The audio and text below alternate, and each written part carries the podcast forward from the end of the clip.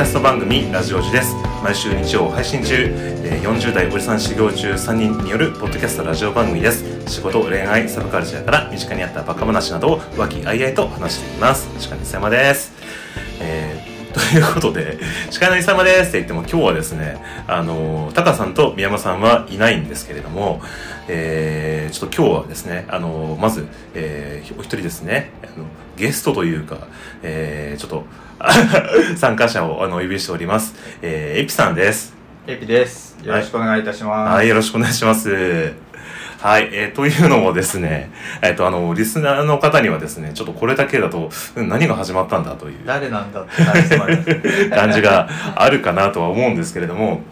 あのですね、ちょっと今回から、あのーラジオ時でですね、あの、新しい、あのーまあ、サブチャンネルというか、あの、番組を始めようかなと、えー思っています。えーというのもですね、あのーえっと、あの、イプさんは、あの、覚えてる方いらっしゃるかわからないんですけども、あの、1年前にですね、あの、ラジオ時で毎年やっている映画の、えーまあ、ランキングというか、その年に、あの、見たベスト10みたいなのをですね、あの、僕が紹介するっていう回が、まあ、あの、こう最近っていうかずっとやってたんですけど、で、その時にあの、ゲストで、あの、来ていただいたのが、まあ、そんぐらいですよね。そうですねですよね。はでそう、です1年前ぐらいかそうなんですよ。で、あの、エピさんはですね、僕と、あの、一緒にやってるあの、ガンプラの サークルでそ一緒にそうなんですよね。あの、一緒にあの、ガンダムを作ったりするようなガンプラ仲間みたいな。ガンプラ仲間。ところからの、ちょっとあの、お知り合いなんですけど、で、あの、まあ、そのうちにですね、いろいろ話していくうちに、やっぱ、エピさんはね、あの、もともとまあ、映画がすごく好きなのもあったりとかして、まあ、はい。昔あの、なんかいろいろやってらっしゃったっていうのもあって、まあ、すごく、まあ、そこら辺の趣味が、まあ、すごく僕だけにも合ってるなという感じでね、感じてて、ずっと、うん、あの、去年なんかも、あの、スター・ウォーズ一緒に見に行ったりとかね。行きましたねはいろいろ、定期的見に。届けにそうなんですよ。映画をずっと一緒に見に行ってて。そうですねえ映画仲間そうなんです。だから、ガンプラ仲間から映画仲間まあに広がってしまったというはい感じで。で、あの、エピさんとなんか僕はなんか映画の話ができたらいいなっていうのを話したところにですね、で、あの、そしたらラジオ時で、ちょっとあの、映画のこの話をする回をですね、あの、別で設けられたらどうかなっていう、ちょっと話をしてですね。で、ちょっとそれをやってみようというところからの今日がまあ第0回目みたいな0回目。感じで、テスト、はい。テストですよね、はい。パイロット版みたいどうですか？なねどどどうでしょう？まあ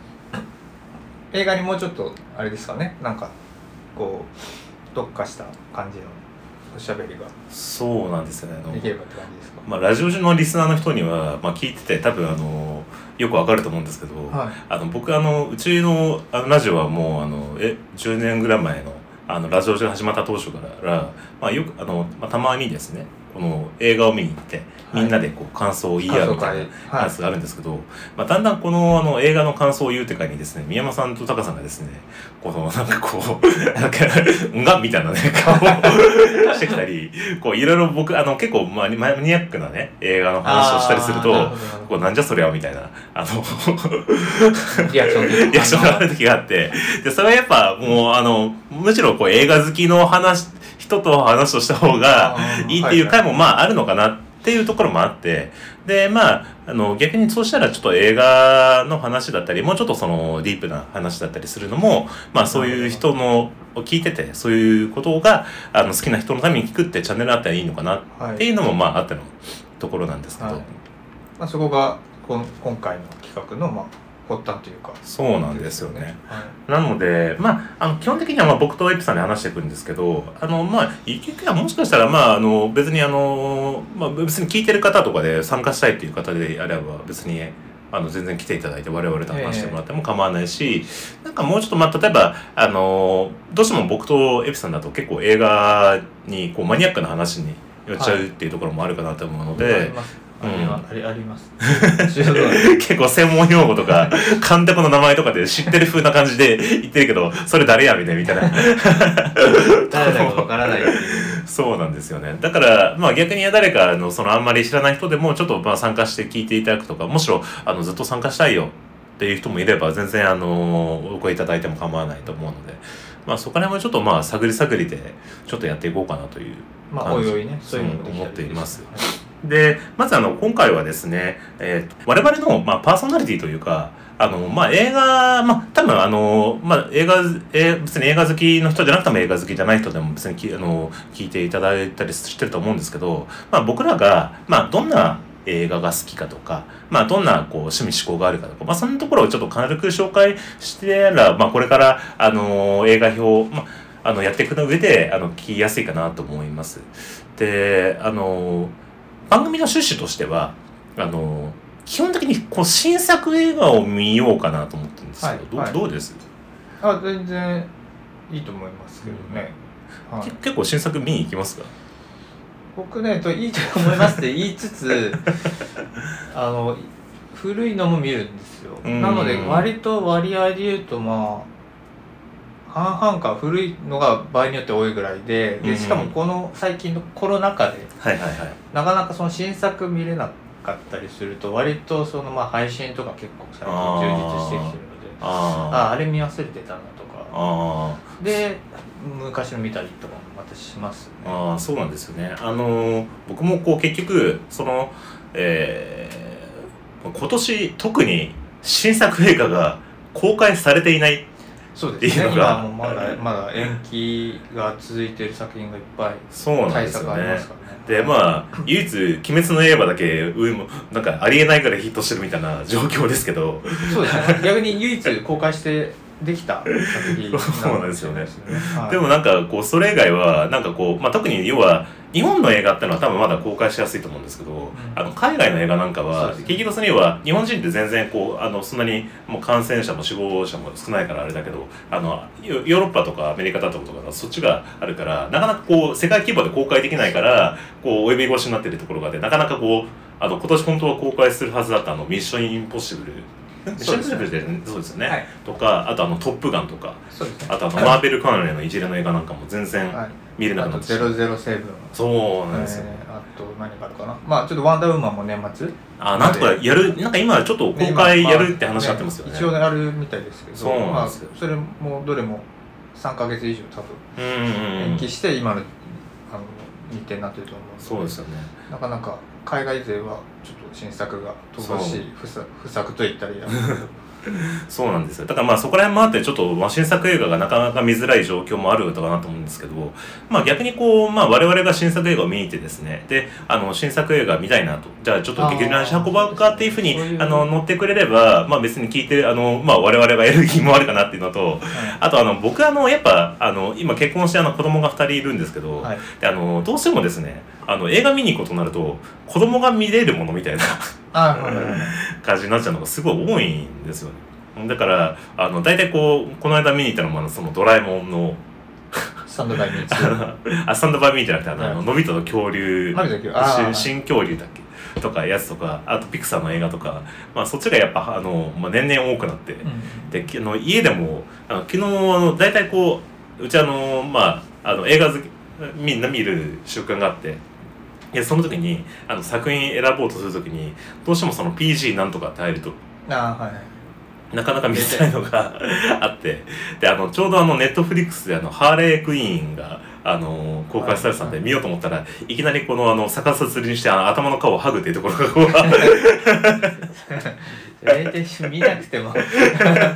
見なくてもダメだって分かるヒーロー映画だからちょっとは大丈夫かなと思ったら全然ダメだったっていうなん か難しいですよストップストップストップストップっつってね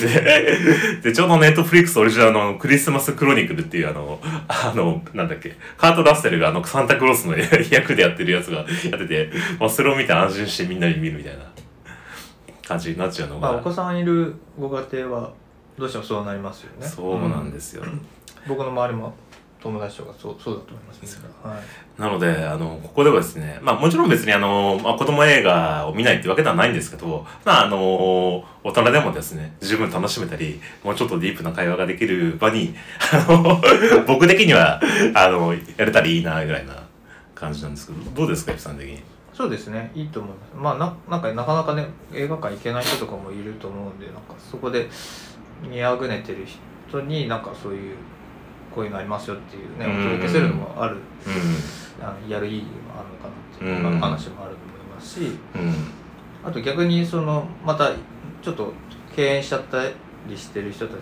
ちにもうなんかこう映画、うん。あ面白い面白いのややってそうだねってなんか、うん。もう一回ちょっとね劇場とか行ってみようかなっていうなんか気分になればそれもいいですよね。そうなんですよねてかもうあのこんだけ「鬼滅の刃」見に行ってるし多分別に「鬼滅の刃」って全然クラスターになってると思うんですけど全然騒がないじゃないですか。だから。確かにそうですね。だから別に見に行けばいいじゃねえかっていう本当に、うん。まあ僕的にはコロナのこの騒動自体に懐疑的な感じなのであのもう全然そこら辺はまあ別に見に行けばいいんじゃねえのっていう感じがしてはいるんですけど。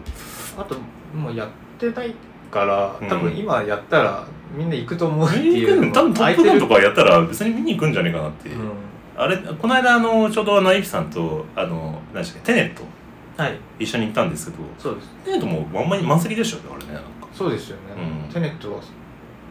ねあのゆゆ唯一と言っていいぐらいうん公開したそう。一本ですから、そうですよね。だからもうあれはあのクリストファー・ローランがでかい画面でやんなくちゃ俺の映画を許さねえみたいなね。ところがあはったらしいから。いそれでもう押し切ったってういうんのがあって公開できたっていう感じだしそれはもうノーラン偉いなっていう 感じだと思うんですよねでだからなので、まあ、なるべくこう、あのー新作映画を見るようにしてまあ別に見れない時は別にあの旧作で、あの見たりしても別に全然あの構わないんですけど、まあ、そこらはちょっとあのお互いのタイミングとかもあったりはすると思うんじゃないですけどまあ、なるべくもう新作を見に行きたいなとは思っています、はい。で、えっと、あの今回はあとあのそのエピさんのご紹介というかあはい。っていう感じなんですけどあのまずエピさんエピさんって呼んでるけどこれ正式にこれあのエピゴーネンさん。あもう大体でもみあだ名みたいな感じでエピ君とかなってるんで エピで大丈夫です。これは由来は何なんですか？これ。由来はですね由来特にあんまないんですけどなんかもう一人言ったらだんだんそうなってっちゃったって感じですかね。友達界隈で広がってっちゃった。なんかあだ名で僕のことをなんて言えばいいです？じゃあエピゴでみたいなそういう。あそうですね。まあなんかちょっといろいろまああの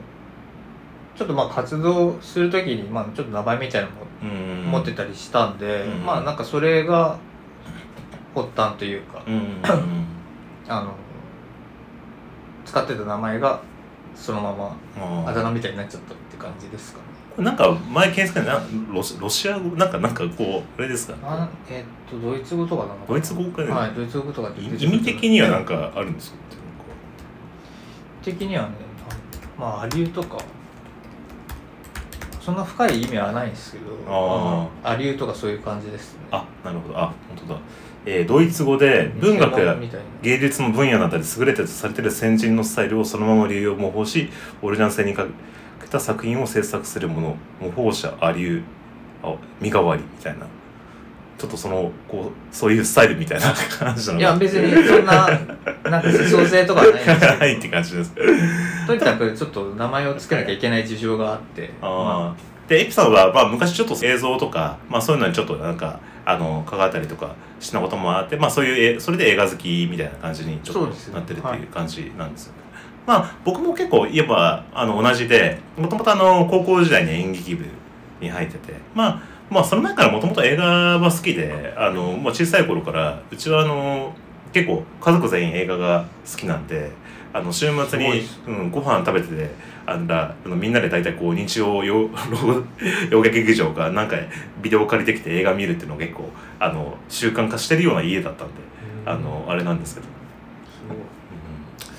なのでだから、まあ、映画好きがいつからっていうのはもうこう結構思い 物心ついた頃から映画好きでえー、あのね。初めて号泣した映画は4歳の時に見たあのあれですね。あの漂流教室とあとあのビルマンの盾事を4歳5歳の時に見て 号泣して帰ったっていうのが今の縦事はきついっすね。あのみあのその時中井貴一があの水島あの伊藤平でしたっけ？のやあってはいはいはいで、あのはい水島ーって言ってそこでなんか、ブワーってこう5歳ぐらいの時、か6歳ぐらいの時に泣いたっていうのが一番古い思い出じゃ思い出なんですよ。あーリメイクの方かな。あ、そうそうそうです、そう。です。そう。これがリメイクかリメイクじゃないかっていうのも多分聞いてる人にはなんかこうその僕らだからこう意意思が通じるところがある。映画検定みたいになってますね。エビさん的にはその映画好きになったきっかけとかそういうのは？あなそうですね。でもうちは逆にそんなになんだろう。あの家族全員好きとかっていうのは特になくて、うん。で本当に普通の家庭っていうかまああの小さい頃に連れてってもらうとかぐらいはありましたけど、特になんか両親が好きとかもなく、まあそうだな。記憶で覚えてんのは何見たかな。すっごい小さい時で覚えてるのはなんか南南極物語。あああのえっと高高倉健。高倉健はいはいはい。渡瀬恒彦はいはい。あれをもうも全然もちろん話なんか分かってなくてう記憶の片隅なんですけどただまうんあその劇場がめちゃめちゃ混んでたっていう記憶だけあって。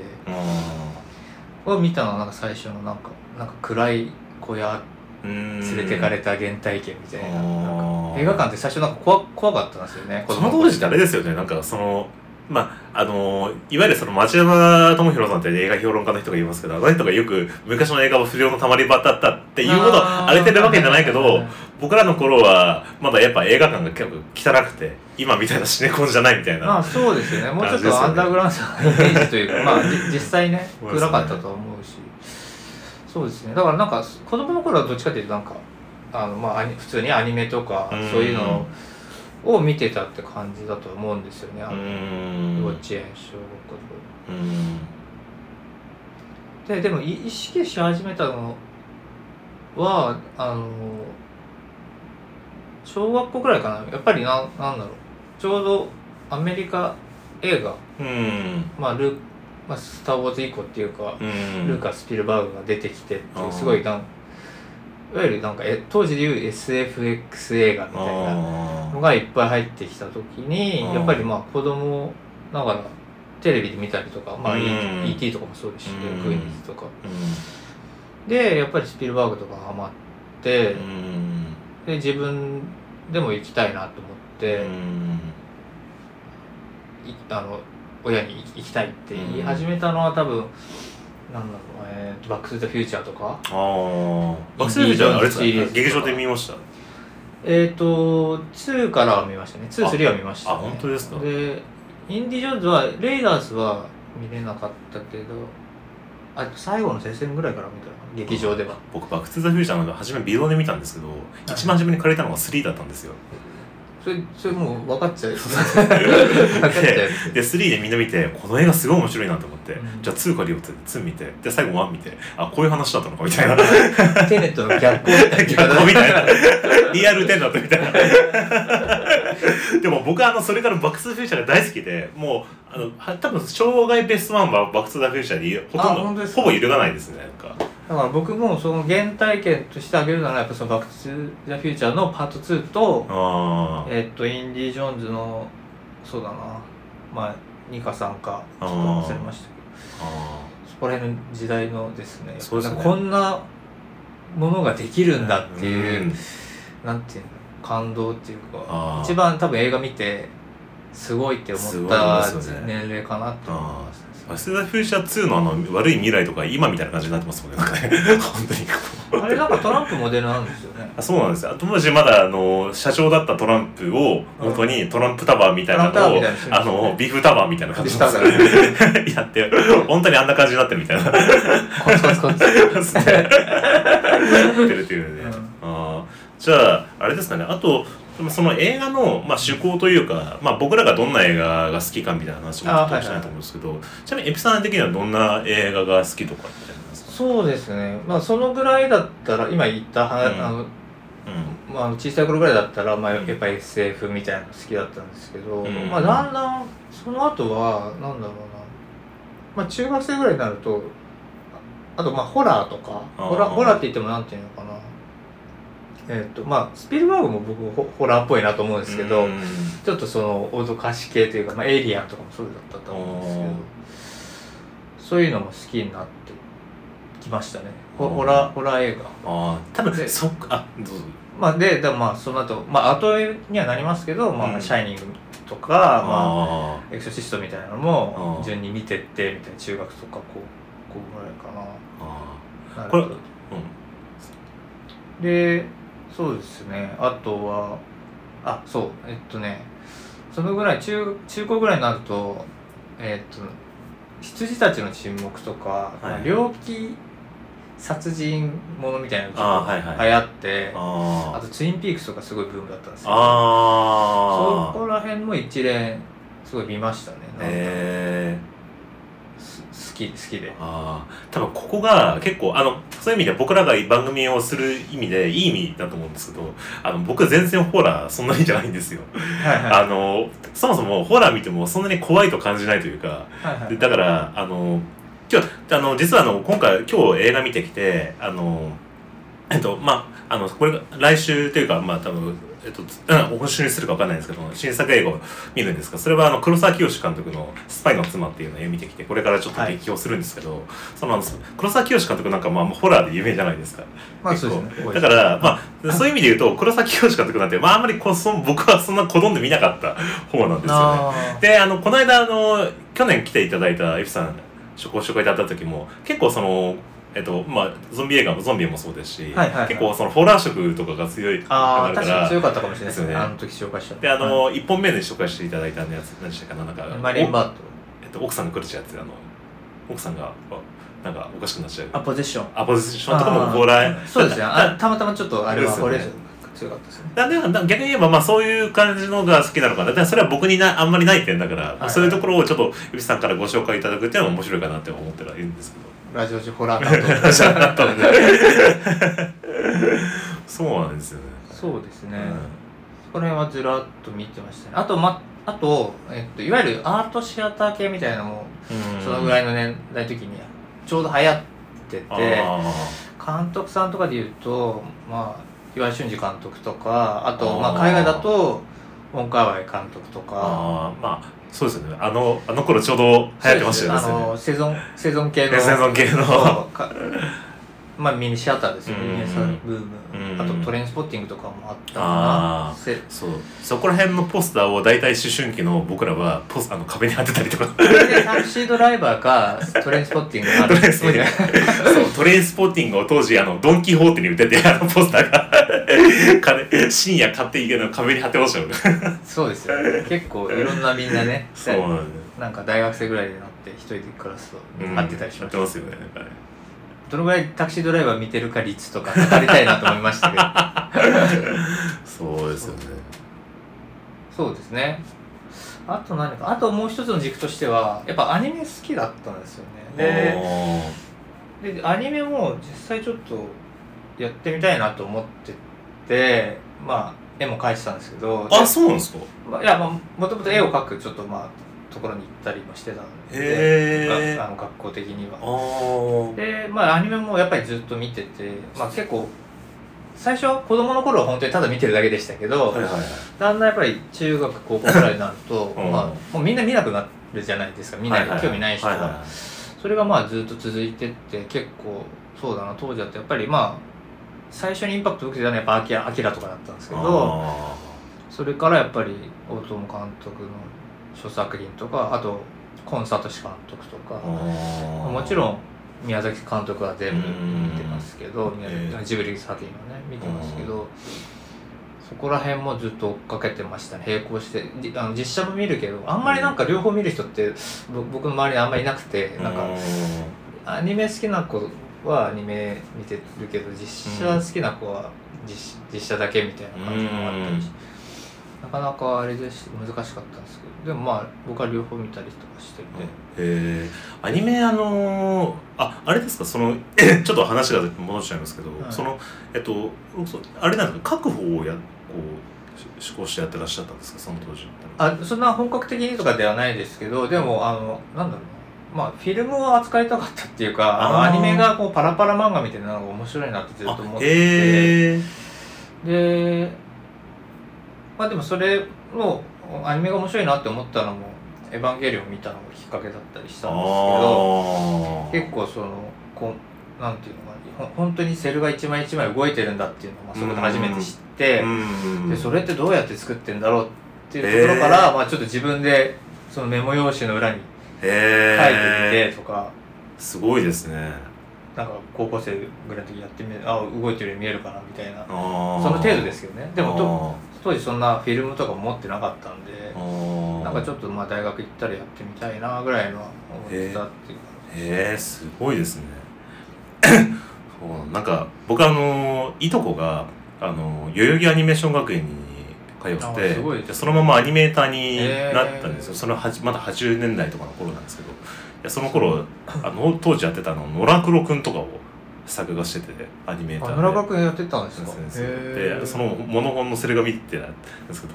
でもすげえ大変そうだなってなんかこう。ププロの方の線ってめっちゃ綺麗で 感動しますよね。そうね。原画って。僕はもう結構そのお兄ちゃんから映画とかアニメの知識をこうふんだんにあの幼稚園ぐらいの頃から叩き込まれたみたいな感じがあったんでだからその頃からジャッキー・チェンとかあのスパなんつうのあのスワーツネッガーとかそこら辺の映画をはい。教えてもらってやってたなあの思ったんですけど。でもすごいそのやっぱすごいですねエビさん本当にそのいやいや別にそれかけるわけじゃないんで 全然すごくはないんですけどでもまあなんか結構洋画も邦画も見るしまあアニメも見るし割とまあなんていうんですかまあうん。節操ないっちゃ節操ないんですけどうん。まあいろいろこうその都度うん。流行ってるのは見てたかなとかですちなみにあの好きな監督とか一番好きな監督とかあと一番好きな映画とかあ心の一本とかありますか？その質問ね。みんな絶対初めて会ったらするやつですよね。映 なんかベタにややっちゃいますけど。わかりやすいかなっていう映画好きが集まったら絶対最初に聞くやつ。まあみんな選べねえよっていうのがなんかもうあれなんでしょうけどそうですね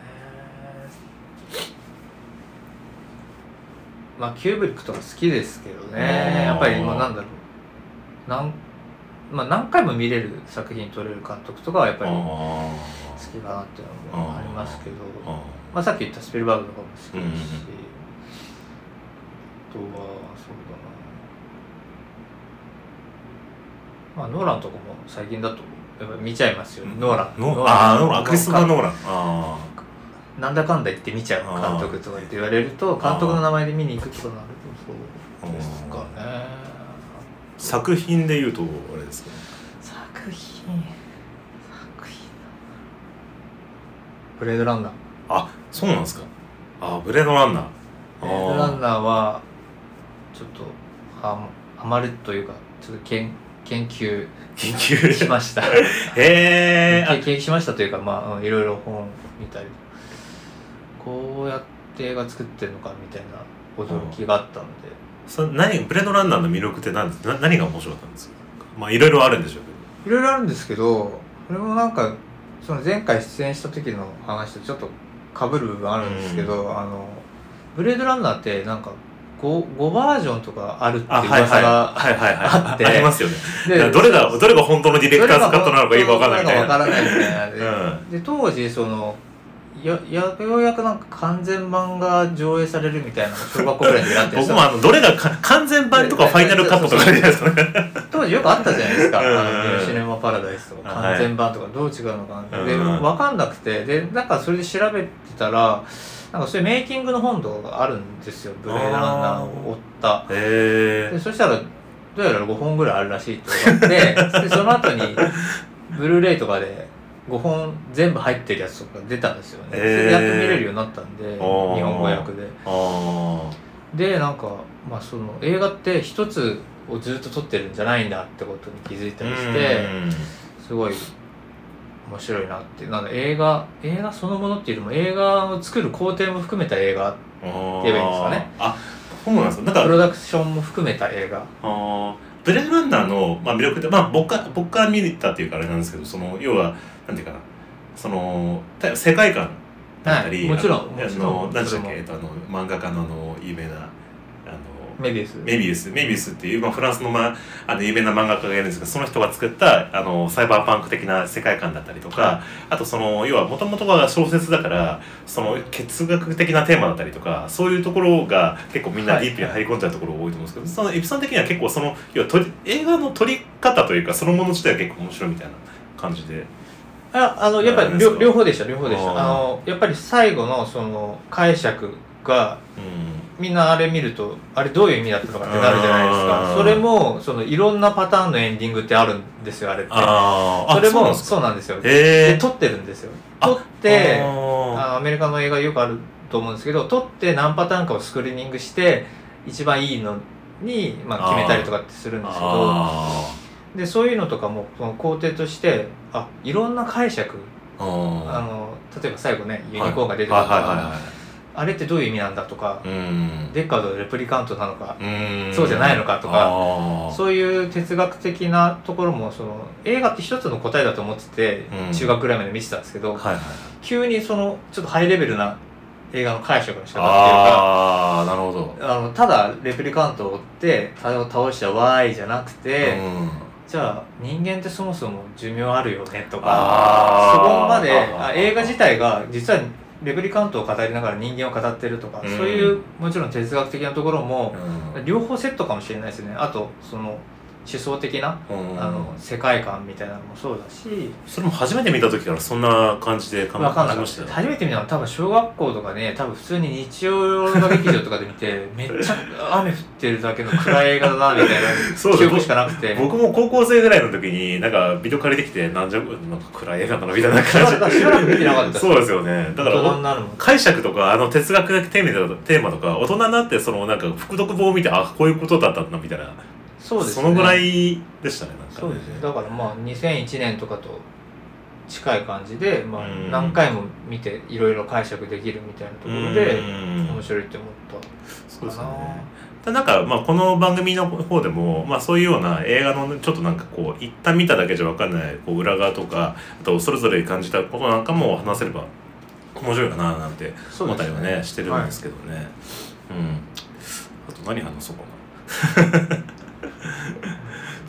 話します。そうですね。僕あそう僕がまああのラジオ中のリスナーにの人は、まあ、僕が好きな映画なんかもなんとなくしてたりとかねするところもあるかなと思うんですけど、まあ、僕がまあちょっとあのもともと好きだったのはあれなんですよ。まあまあ小さい頃とかはさっきのお話にちょっとつながるんですけどスパルタン X じゃないけどあのあのポリスストーリーとかジャッキー・チェンの映画だったりとか、まあ、そういうのがエンタメっぽい感じのスピルバーグみたいな映画が好きででやっぱあの中高生ぐらいになってからあのタランティーノとかかっこいいなって思い始めてきて 岩井俊二。それは見てますね。そう岩井俊二タランティーノとかがもうあの かっこいいなと思ってでもともとそのきっかけだったのが98年97年かにあのカーボーイビューアップっていうねあのアニメが始まったんですけど、でカーボーイビューアップってアニメはあのーすごい映画的な小ネタをてか映画的な要素をそのままアニメにガッチャンコしたみたいなう映画のあのアニメなんですよね。であのーそのまあすごいこうタランティーノとかも多大な影響を受けてるんですけど。であのーその本を買ってであのどの監督がどの映画からあのー影響を受けたかっていうのを元ネタが書いてあったんですよ。んはいはいでその中にタランティーノだったりあとあのパリテキサスってあの、えっと、誰でしたっけ？あえっとビン・ベンダース。メインマンベインベンダーズとかあとあのまあ松田優作なんかもそこら辺かあの探偵物語見見返したりとあかあそうね。そういうのとか、まあ、そこら辺のそのアアートシアター系とかの映画なんかをブワッとそのそこから引き込まれてってあこういうあこ元この元ネタ元ネタはこれだったんだっていうところからブワッとこう映画を掘り出しちゃったみたいなところがあったんですよね。だから20代の頃はずっとそのタランティーノとかそういう映画が好きだったんですけどでもあの30超えててか特に近況が最近なんかそうなんですけどまあそのラジオ時で映画表なんかをやってるとなんか僕はなんかねどうしてもこの今のあの社会とあのここに描かれてることがどうつながってるかとか、まあ、そこがすごく興味があるんですよね。で、まあ、だから結構その社会的だったり政治的だったりする映画なんかも結構あの好きだったりはするんですけどその要は見てる中で、まあ、別にあのエンターテインメントみたいな映画の中にも、あのーやっぱどっかしらこの今の社会の断片みたいなのがやっぱ出てる例えばあのアベンジャーズみたいな映画なんかでもあると思うんですよね。でそういうところがこうあこれは今のこれを語ってるからこういうことなんだとかみたいな解釈ができるところが面白いと思ってて。なので、だから別にあのどんな映画でもやっぱそこが、あ自分の今の生活と、あ、ここはこう繋がってるから、あ、これは今、あの、この映画がなんで受けてるかっっていうのはこういう社会だからこうなんだっていうふうにこう思想したりするのが結構好きなんですよね。だから別にあの本当なんかこう映画の裏側を知るのもなんだけどその映画は最近なんかだと昔は30代過ぎてからは結構映画の裏側を知るっていうことを覚えて映画のことをいろいろ調べるっていうのも面白いなと思うんですけどまたそこからさらに一歩今一歩進んでその映画の裏側を知った上でその今、えその映画が何を我々に伝えててそれがどう影響を与えてどういうことを感じてるのかっていうふうに考えること自体が面白いなって思うからあのこの番組なんかでそういうこのまああの話してる中であの映画見た後に誰かと語り合うっていうのも面白いかなと僕は思ってるんですよね。ま、なので、まあ、ちょっと今時間がそろそろ来たからすいません。ちょっと僕の話が長くなっちゃったから。けど、まあ、という感じではい、あのー、ちょっと僕らのディ、まあ、多少ディープな 多少ディープな別にあのあのもちろんあのあの映画好きなあの方もねあの別にあの映画好きでない方も聞いていただいて全然構わないし、はい、あのその映画見た楽しみなんかを共有できればなと思っています。はい、であとあの番組名なんですけどはい。まあ、番組名というか、まあ、ラジオ時の一環だからラジオ一環はあれなんですけど、はい、そのまあコーナー名というか。コーナー名かあそうなんですよね。あの前あの、まあ、サブチャンネルの番組なんかだとあのレゴっていうねあのうちに参加してた、はいはい、あまあ、今あの産休中というか子育て中でなかなか参加する機会が少ないんですけど、あの女の子の人生相談コーナーみたいなの作ってらしたんですけど、はい、あのなんか映画好きなんで、まあ、映画だからなんかこうシシネマのあのおじさんでなんかシネおじとかあとあのきあと記念落ちとかなんかそんなんどうかなって思ってるんですけどどうですか？あ全然いいと思います関連施設どうしましょうかね。き。あとあのハッシュタグとかかぶらないよあいいじゃないですか。なんかあの シネラジだとあるの？あとムビラジもあったんですよ。ムビラジもあった。でシネラしで